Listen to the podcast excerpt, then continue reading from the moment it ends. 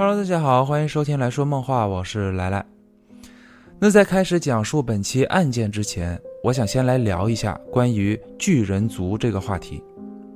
巨人、雪人、大脚怪这类的词汇，通常都带着未解之谜的标签儿。对于咱们来说，可能也都不算太陌生。你就拿一些神话来说，在咱们丰富的中国神话中，就有盘古、蚩尤、女娲、伏羲，他们都可以被称作为巨人。在古希腊神话里呢，也有着泰坦巨人、百臂巨人，也有独眼巨人啊，就是库克罗普斯和机械巨人塔罗斯。而等到北欧神话中，也存在着约顿巨人、火神洛基以及死神海拉等等。那在咱们童年里呢，也有着佐菲、赛文、艾斯、泰罗、雷欧、迪迦、戴拿等等等等。嗨，反正不能再说了，再说就报上菜名了。毕竟奥特曼家族啊太庞大了，而等来到现实中，也存在着很多关于巨人的史料记载，比如古埃及的巨型石棺，包括啊他们还有一些关于巨人的壁画，还有苏美尔文明中的吉尔加美什国王的石像，以及复活节岛的巨人石像，更是有在史记中记载过的防风氏。以及秦始皇时期出现的十二个高达十一米的巨人，当然在这其中也包含着一些真真假假的记载，比如十六世纪初的航海冒险家麦哲伦，在他的航海冒险中就有过这样的记载，说有一次，当他们路过美洲的一个沿岸时，突然在距离船几百米以外的岸边看到了一个巨大的人形人影在移动。而似乎啊，他还在跳着一些奇怪的舞蹈动作。可看到这儿的时候，船上的人才反应过来，不对呀，这么远的距离，怎么可能看得这么清楚？那个人的体型是该有多大呀？于是他们当时还估算了一下，可结果却让他们都毛骨悚然，因为此时他们估算出岸边上那个人影身高至少在八米以上。在一九一二年期间，由探险家迈克尔。在南非的德兰瓦市附近发现了一个长达一点二米的巨人脚印，而通过这个脚印的长度推算出这个脚印的主人身高至少在八点四米左右。那怎么会有这个数据呢？那是因为啊，一般人类的身高是脚长度的七到七点五倍。说实话，我也是在写稿子的时候才知道有这么一个设定的啊，我还特意拿自己试了试。我的脚长啊，差不多是二十七厘米多，那算下来的结果还真差不多，就比我实际身高高了不到三公分。当然，这种换算方式也是需要根据呃居住环境啊、健康程度啊、饮食啊有很大关系。那话说回来啊，在一九六四年期间，在南美洲的厄瓜多尔就有考古学家发现了一处神秘公墓，这个叫法还是当地土著人民的称呼。相传在那里就埋葬着巨人的骸骨，同样也流传着，就说啊，那个地方埋的那些巨人骸骨至少也都在八米左右。还有就是，等时间来到一九八八年期间，由一位名为格雷瓦里的摄影师，他是通过一些机缘巧合发现了一根巨人的手指头，当时他还拿出了一张钞票，就放在了这根手指头旁边作为参照物，还拍了一张照片，而事后通过对比。发现这只残缺的手指头长度至少在三十八点四厘米。你做个参考比例的话，那就是比如说我朋友他们家的那个小柯基身长也就只有四十三厘米，所以你就算算吧，这根手指头能有多长？总而言之，关于巨人的传闻通常啊都是体型高大啊，差不多都在八米左右。那这其中的真真假假也就很难说了。可你要说三米左右啊，我倒是还是相信的，因为有这个巨人症嘛，对吧？不过关于巨人症的最高生长高度，至今也都未能确认，所以也就更加不明确这个世界上是否真的有八米以上的这种巨人的可能性，或者是说真的有巨人族这一种说法了。那无论如何，关于我刚刚提到的那几件目击事件，最后的年份我是停留在了一九八八年。那在近期是否还有类似巨人的传闻呢？答案是有的，而且啊，距离还特别近。就在二零二二年的四月份期间。那也就是从这个时间开始了今天我要讲的这起事件，那就是加拿大巨人目击事件，也叫做惠斯勒山巨人目击事件。故事的主人公是位加拿大人，名叫安德鲁·道森，三十四岁。他和国外大部分网友一样，会时不时的在 TikTok 分享着自己的日常内容啊，大部分都围绕着家人、朋友，还有他自己的狗狗。那通过他以往分享的视频可以看出，他是一位热爱健身啊，也是一位幽默感十足的这么一个人，经常会发一些轻松幽默的搞笑视频，而且也能看出他应该是一名货车司机或者是在建筑工地上上班。因为他经常会开着他那辆黑色皮卡行走在公路上，同时他和大部分网友也都一样，上传的视频中其实播放量也都不高，从几百到几千。不过他开始分享视频的时间也不是很长，他的第一条视频是在二零二一年七月期间才发布的。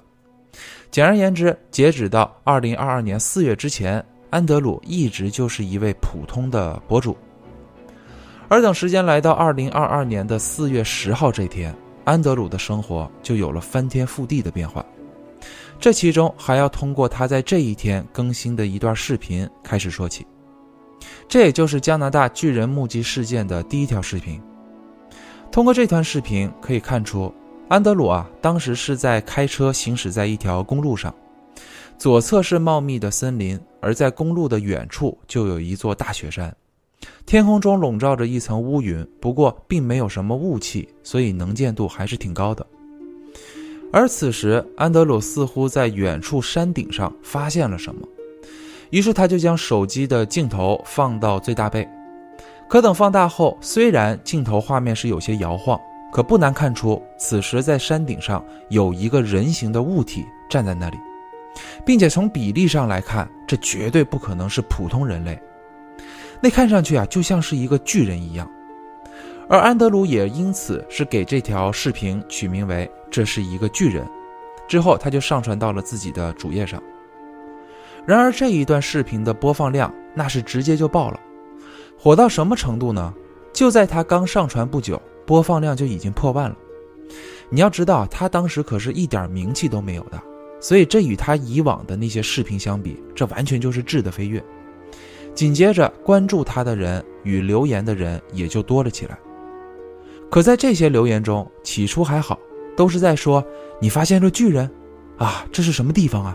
或者是说“我天哪，这看起来那个巨人至少有十米以上吧”这类的留言。而随着他的播放量提高，留言的走向也就变味道了。很多网友都是在调侃安德鲁，就说啊：“老兄，你的手能再晃一些吗？”也有的说啊：“兄弟。”你抖成这样，能看出点什么？我也真是搞不懂，这样的视频怎么能火呢？还有的说啊，bro，你就算弄虚作假，也拜托弄得真一点好吗？那除了这些，在这其中还有很多人都是想让安德鲁再回到那里去靠近一些，来拍摄出更清晰的画面啊，这类的留言。那其实看到这儿的时候，我当时自己也是测试了一下，哈，我的手机最大能放大到十五倍。我如果说静静的坐在这里啊，单手的情况下还算能拿稳，可安德鲁他当时啊是边开车边录制的，所以我觉得确实很难就是不摇晃，而且当我放大后，画面也真的是很不清晰。那此时安德鲁在面对这么多带有讽刺或调侃的评论时，他显然啊是很不适应的，甚至是有些不爽，这也正常，他以前的视频啊根本就没有什么人来留言。所以，突然面对这么多留言，而且大部分还都带有一些恶意，显然啊，他是没有做好心理防备。于是，他就在这段视频发布的两天后，也就是十二号这天，又上传了三条视频。在这些视频中，还都包含着他对一些留言的回应。首先，第一条视频应该是安德鲁早上去上班的时候，在视频里，他是在一片空地上，之后呢，他对准着远处的山，他就说啊。你们知道那个地方到底有多远吗？我要放大到最大倍。你们知道这种情况下要保持平稳拍摄是有多难吗？反正也能看得出来，安德鲁这段视频啊，也是带着情绪的。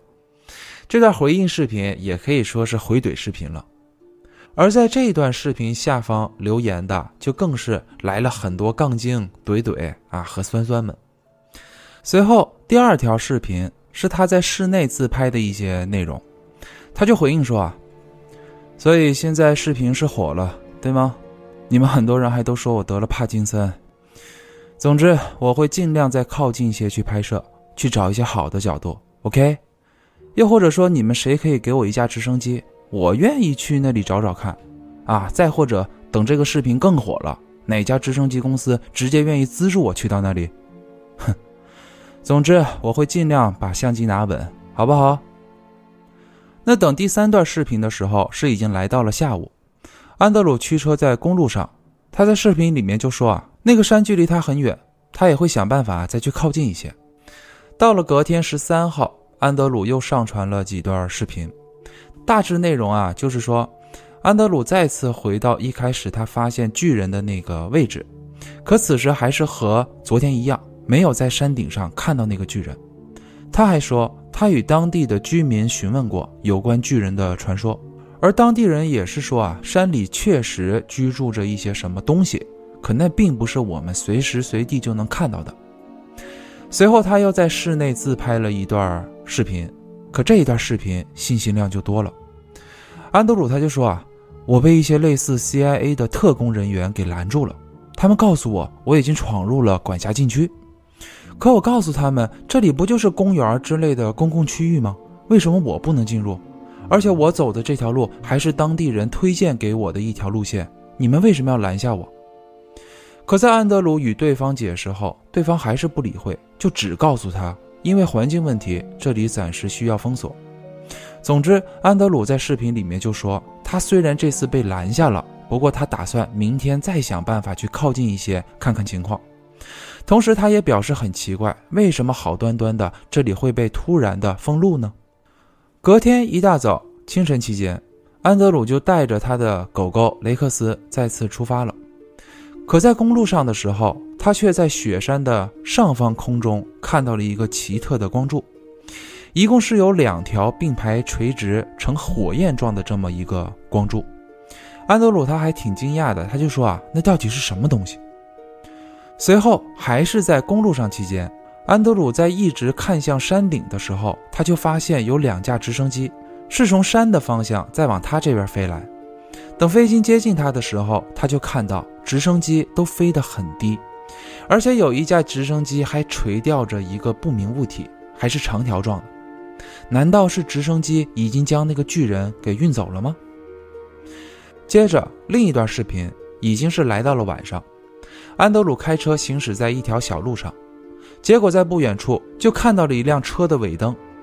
他看到这儿的时候，他就在视频里面说：“啊，对，那个就是他。”说完后，在视频画面中就能看到，那是一辆黑色的车。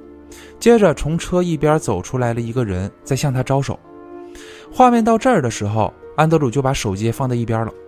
接下来虽说没有画面，可是能听到安德鲁在与人短暂交谈的声音。说的内容啊，就是发生什么事儿了？这里封路，掉头。嗯，真的？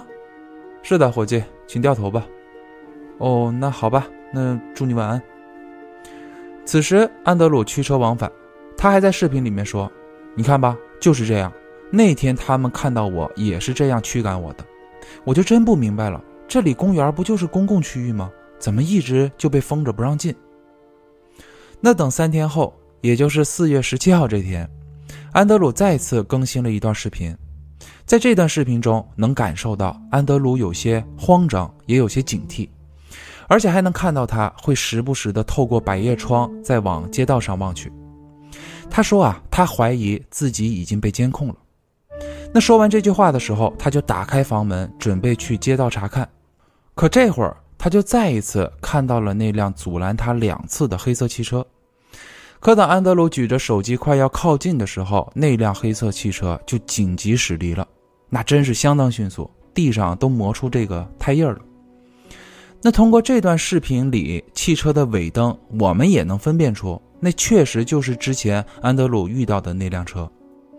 那这段视频发出后，网友的质疑声啊也就更多了。难道那真的是 CIA？又或者是说安德鲁真的惹上麻烦了？可在此期间，大家的疑问都未能得到解答，那是因为安德鲁他断更了。而等他再一次更新视频的时候，已经来到五月七号，此时距离上一次发布视频已经过去了整整十九天。可这一次的视频与他以往发的都不一样。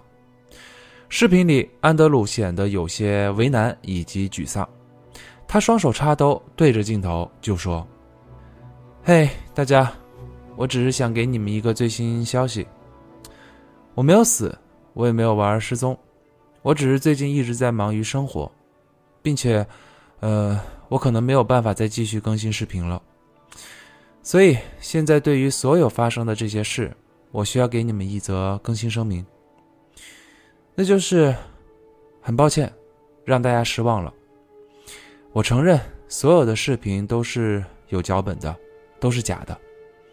没错，这些都只是为了娱乐而已。所以再次很抱歉，让大家失望了。那等这段视频发出后，那真是。让很多网友都措手不及。巨人呢？CIA 呢？阴谋论呢？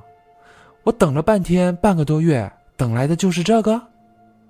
不过此时也有网友就觉得啊，这段视频很奇怪。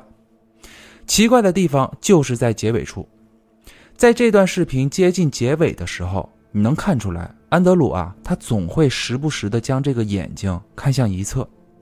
这就好像是有人在要求他录制这段视频一样，你更贴切的说，那就是好像有人站在这个镜头后面，胁迫他这么做一样。而更加怪异的就是这段视频与安德鲁以往拍摄的视频都不一样，哪儿不一样呢？那就是横纵比。这也就是说，此次拍摄使用的设备并不是安德鲁以往使用的手机。那就在大家还都一头雾水的时候，在十天后，也就是五月十七号这天，安德鲁的频道再次更新了一段视频，而这段视频也是最短的一条，前后只有八秒钟，可信息量却是最多的。安德鲁在镜头前神情慌张，能看得出他应该啊是在家里拍摄的，可是却没有开灯，同时他还时不时的在往窗外望去，之后他就说。你们可能再也看不到我更新视频了，我那些视频都不是假的。说完这句话，视频就结束了。可在这段视频的详情中，安德鲁他就写道：“最近发生了太多事儿，我不会再沉默下去。”隔天，安德鲁再一次更新了一段视频，而视频的标题却被取名为“军队”。视频中，安德鲁再次在山顶上发现了一个奇怪的东西。等拉近镜头一看，发现山顶上此时多了一栋房子，房子顶部还有两根长长的天线。那视频中，安德鲁他就说：“那是什么？前天那里还什么都没有的。”随后，这段视频也就结束了。那这里他所想表达的意思，就好像是在说，结合路段的管控，CIA 的介入。直升机的运输，再加上山顶上那个临时搭建的建筑，难道真的是有巨人出没之后，CIA 封锁消息，再通过军队来管控吗？可这些疑问再一次没有得到任何解答，因为从这块开始，安德鲁就再也没有更新过视频，并且他还关闭了评论功能，也就是从五月十八号这天，安德鲁就消失了。然而也不完全是消失，准确来说，他只是不再发视频了。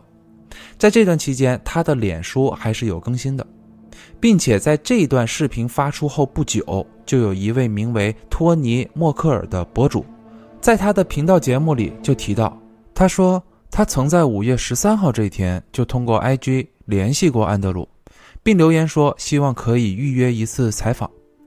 然而，等到六月二十三号这一天，他才得到了安德鲁的回复。那其实通过安德鲁的 IG 动态可以看出啊，他平时应该是很少使用这个软件的，所以才这么晚才回复。总之，在得到回复后，托尼就赶紧询问，就说啊：“嘿，兄弟，那个关于巨人的视频是真的还是你的恶作剧？之后安德鲁就回复道：“他说啊，一切都是假的。”可紧接着他又反问对方，就说：“怎么了？你看到了什么？”接着托尼就贴了一条安德鲁五月七号发布的那条澄清视频的链接。可安德鲁的回复却说：“我不能再过多说些什么，那段视频说的都不是我的本意。”他还叮嘱托尼，他就说：“啊，你不应该与我有联系，你最近最好要小心一些。”随后他就没有再进行任何回复了。那这里就奇了怪了，因为安德鲁一开始对托尼说那些视频都是假的，可后来他又说那段澄清视频并不是他自己的本意。还叮嘱托尼最近要多注意安全，那这就让这起案件更加离奇，好像安德鲁目前的状态就真的像是被跟踪监控了一样。那其实说到这儿，我来简单概括一下整体事件，那就是安德鲁一开始在雪山上发现了类似巨人的身影，随后就在他想进一步靠近雪山去寻找线索的时候。却遭到了类似 CIA 的特工人员进行阻拦。在此期间，他还在雪山上方看到了奇特的光柱，以及直升机运送着类似巨人物体飞过。紧接着，他在自己家中还发现好像有人在监视他。之后就是那段澄清视频的上传。可突然又是一个反转，他说啊，他拍的那些视频都是真的。并且自己不会再沉默下去。可就在安德鲁好像要将秘密公之于众的时候，却突然又消失得无影无踪了。而事情来到这一个阶段，网络上更是两极化的评论，其中一部分自然就是认为安德鲁在造假，认为这一系列的视频豆瓣评分最多零点一，不能再高了，认为从一开始巨人的视频。就拍摄的极其不清晰，还晃来晃去的，那这显然不就是造假视频的那种模板吗？并且还认为视频里那个所谓的 CIA 人员说话太没有政府人员的威严了。如果真的是 CIA 去监控的话，那怎么可能是监控的那么不专业，还能被你这个目标人物给发现了？还有的就说安德鲁的那段澄清视频完全就是故弄玄虚。视频结尾处看向一侧的那个小眼神表演痕迹太重了，等等等等。而关于这部分，我也是看了很多国内外的博主对该事件分析，我也来介绍一下。首先啊，虽然安德鲁一直没有说过拍摄的准确地点，可通过他一开始的那段视频中就能看到一个路牌儿那在谷歌地图中使用街景模式就能够找到这个牌子。上面写的是雪松地方公园，并且他当时行驶的公路应该就是位于英属哥伦比亚的五号公路，也就是耶洛黑德公路。而由此断定，安德鲁拍摄的那座山应该是独木舟山。而如果使用地图软件来到独木舟山的山顶时，就可以看到一个手机基站塔。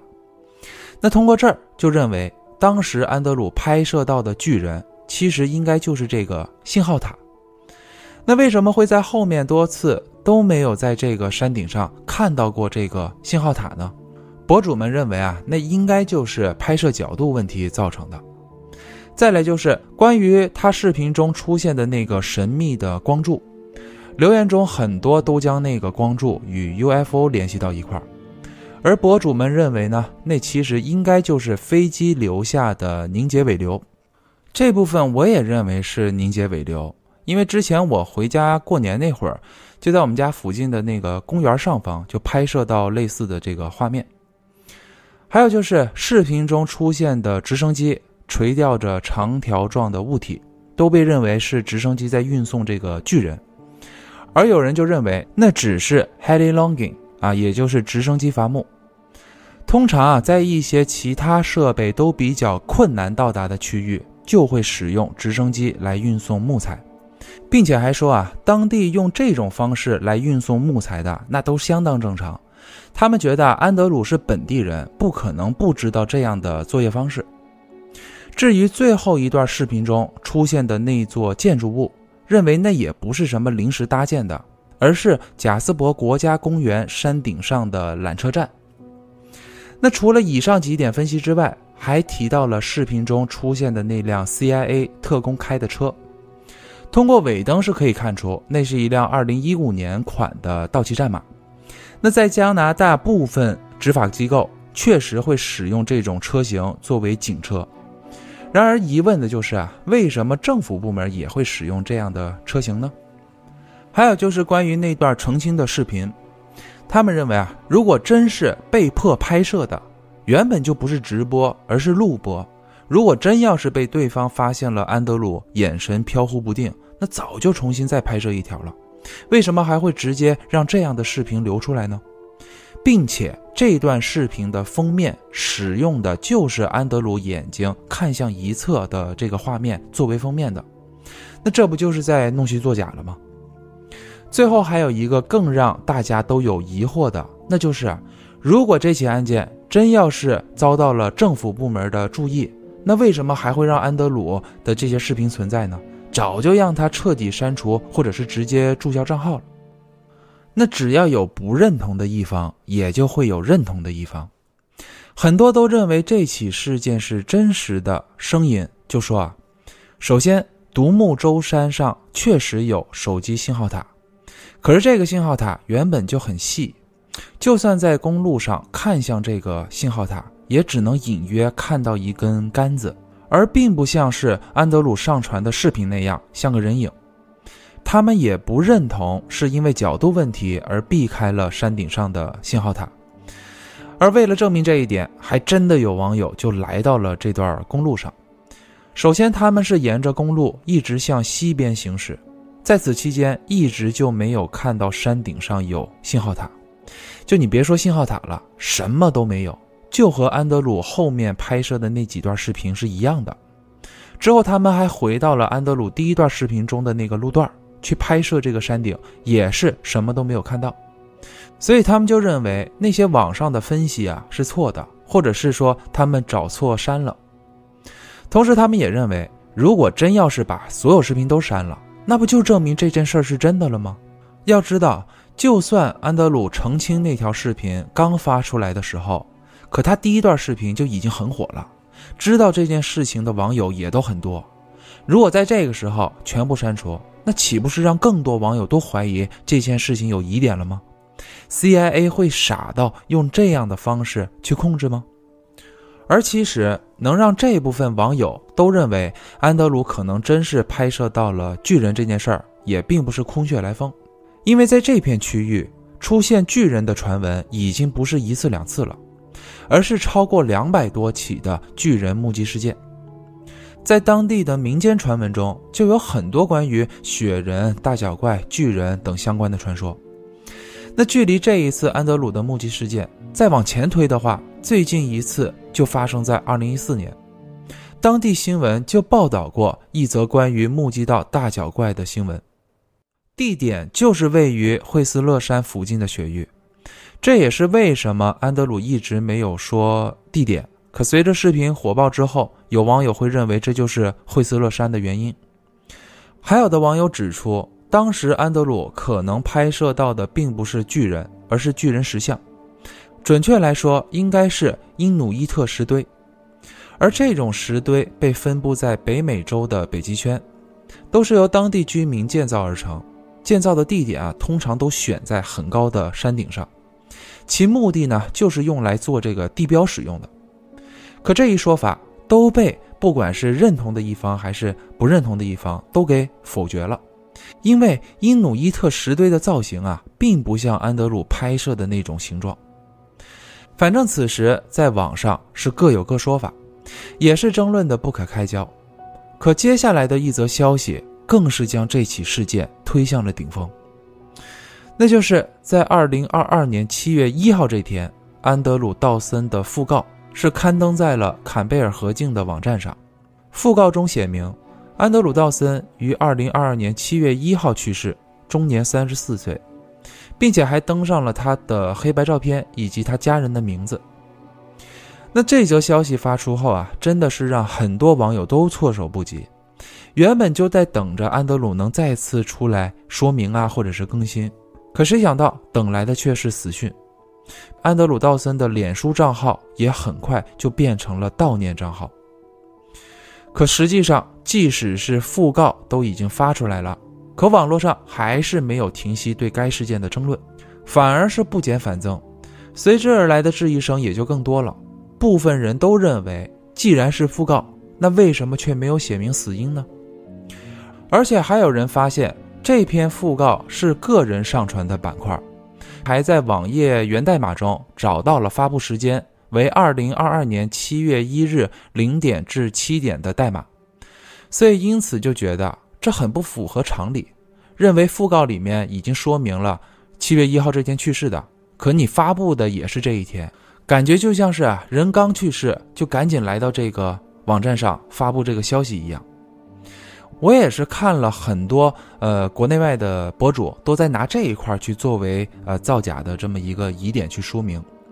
不过造不造假的，虽然我不清楚，可实际上它这里面代码的二零二二年七月一日零点指的是当地时间，而它后面的那个横杠七点，它并不是说呃零到七点的意思，它这里指的是时区，也就是西七区。是他这个坎贝尔合金媒体所处的夏令时对应的时区。简单来说啊，就是这里指的其实并不是具体时间，而是西七区的时差，对应的是世界统一时间啊，也就是咱们说的那个 UTC，要晚七个小时，所以并不是准确时间，而是搜索引擎优化出来的这么一个时间。那其实通过安德鲁以往分享的视频以及脸书上的内容。再结合他这段时间所经历的这个事情，你真的能感觉到反差极大。他有两个孩子，一儿一女，还有一位漂亮的妻子。之前虽说不火吧，可通过他的分享能看出他很热爱生活，经常会带着两个娃一块去超市啊，一起去吃午餐。他还会时不时的和他老婆秀个恩爱。而且我前面也说过，他虽说已经不发这个视频了。可是，在此期间，他还是有在这个脸书上发布这个动态的。在这里面，他就提到他已经定了去墨西哥旅行的行程，是要和家人们一块出去玩、出去旅行的。他也为此表示开心和期待。那怎么这个人就突然就没了呢？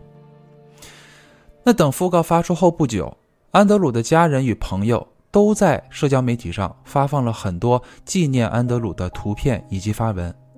同时，还有家人与朋友们为安德鲁举办的这个葬礼视频片段，而此时最煎熬的肯定就是安德鲁的妻子萨尔玛，因为啊，他不仅要面临丧偶的悲痛，还要面临如何去给两个孩子做解释，更要遭受网友们的质疑。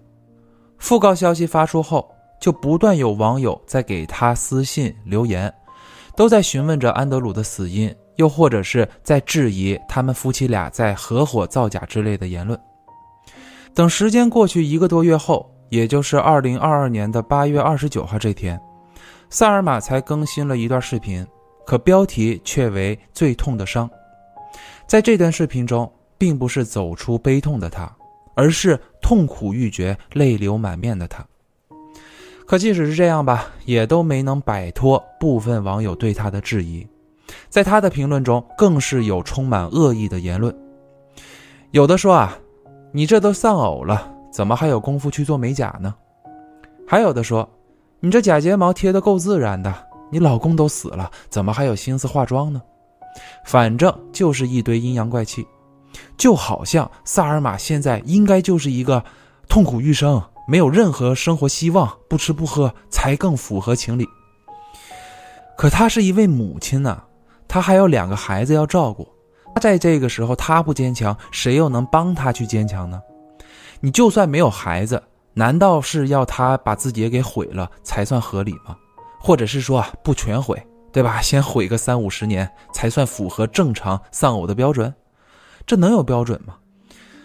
等时间来到十月二十二号这天，萨尔玛终于是坚强的调整好了自己，发布了一条视频，大致的意思啊，就是说。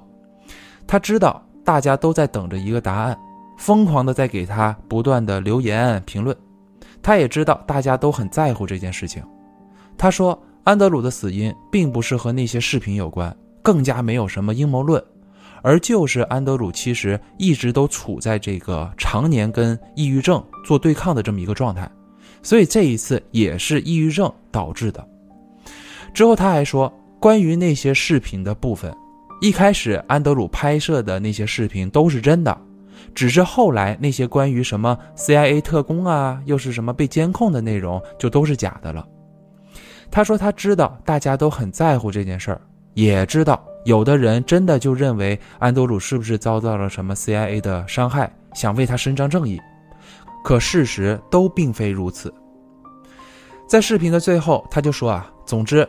他只是希望这件事情可以停下来了，他也希望可以透过这个视频让这件事情能够停止。然而还是没能奏效。这段视频发出后呢，那些恶意的评论留言就更多了。有的网友就认为萨尔玛肯定是被 CIA 给收买了，拿了钱说假话，或者是说不敢说出实情等等。随后，萨尔玛又是在十一月四号这一天发布了一条视频，他说啊。整起事件就是这么巧合，恰巧就是这些视频火了之后，安德鲁就去世了。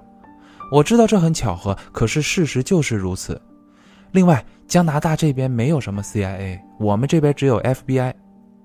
在这段视频的最后，他就说啊，很多人都找他，想让他去参加一些什么节目啊、访谈呐，可是他表示他并不想再谈论这件事情了，他只是希望可以回归正常的生活。那么以上就是本期故事的所有内容。其实有的听众听到这里啊，可能已经感觉到我其实并没有着重去说什么巨人之谜。是的，其实我对这起案件的这个巨人啊，并没有特别在意。我在意的是啊，安德鲁的安危。其实这起事件从第一个视频发出来不久，我就已经开始关注了。为什么这么长时间过去，我没有拿出来说呢？我也只是希望一直在等这个安德鲁再一次能出来发文。其实说实话，类似这类的网络视频，我平时啊不太喜欢说，呃，看一些在没有说明的情况下就被定义为是恶作剧或者是 ARG 游戏的这么一个结论。可这起事件是我为数不多的希望到最后只是 ARG 游戏而已，因为这样也就说明安德鲁并没有去世。可就目前的情况来看，安德鲁可能真的已经逝世了，因为我也想不到会有人用葬礼来造假吗？哎，其实我也不知道。那如果说他是因为抑郁症而导致的，也确实有这个可能存在，因为通过他一开始的这个视频就能感受到他是特别在意网友们的这个评论的，并且在他后续拍摄的视频中也能感受到他是有点这个渴望大家认可的这么一个状态。所以可能真的是他在往后的更新中感受到了巨大压力，而导致他提高了这个抑郁情绪。可我还是希望这一切都是演的。可能在某一天，安德鲁还会发视频说：“啊，这就是 A R G 游戏之类的说明。”那其实关于这件事情的结尾，真的很像我在更多年前关注的一起事件，那就是 M 洞穴神秘失踪事件。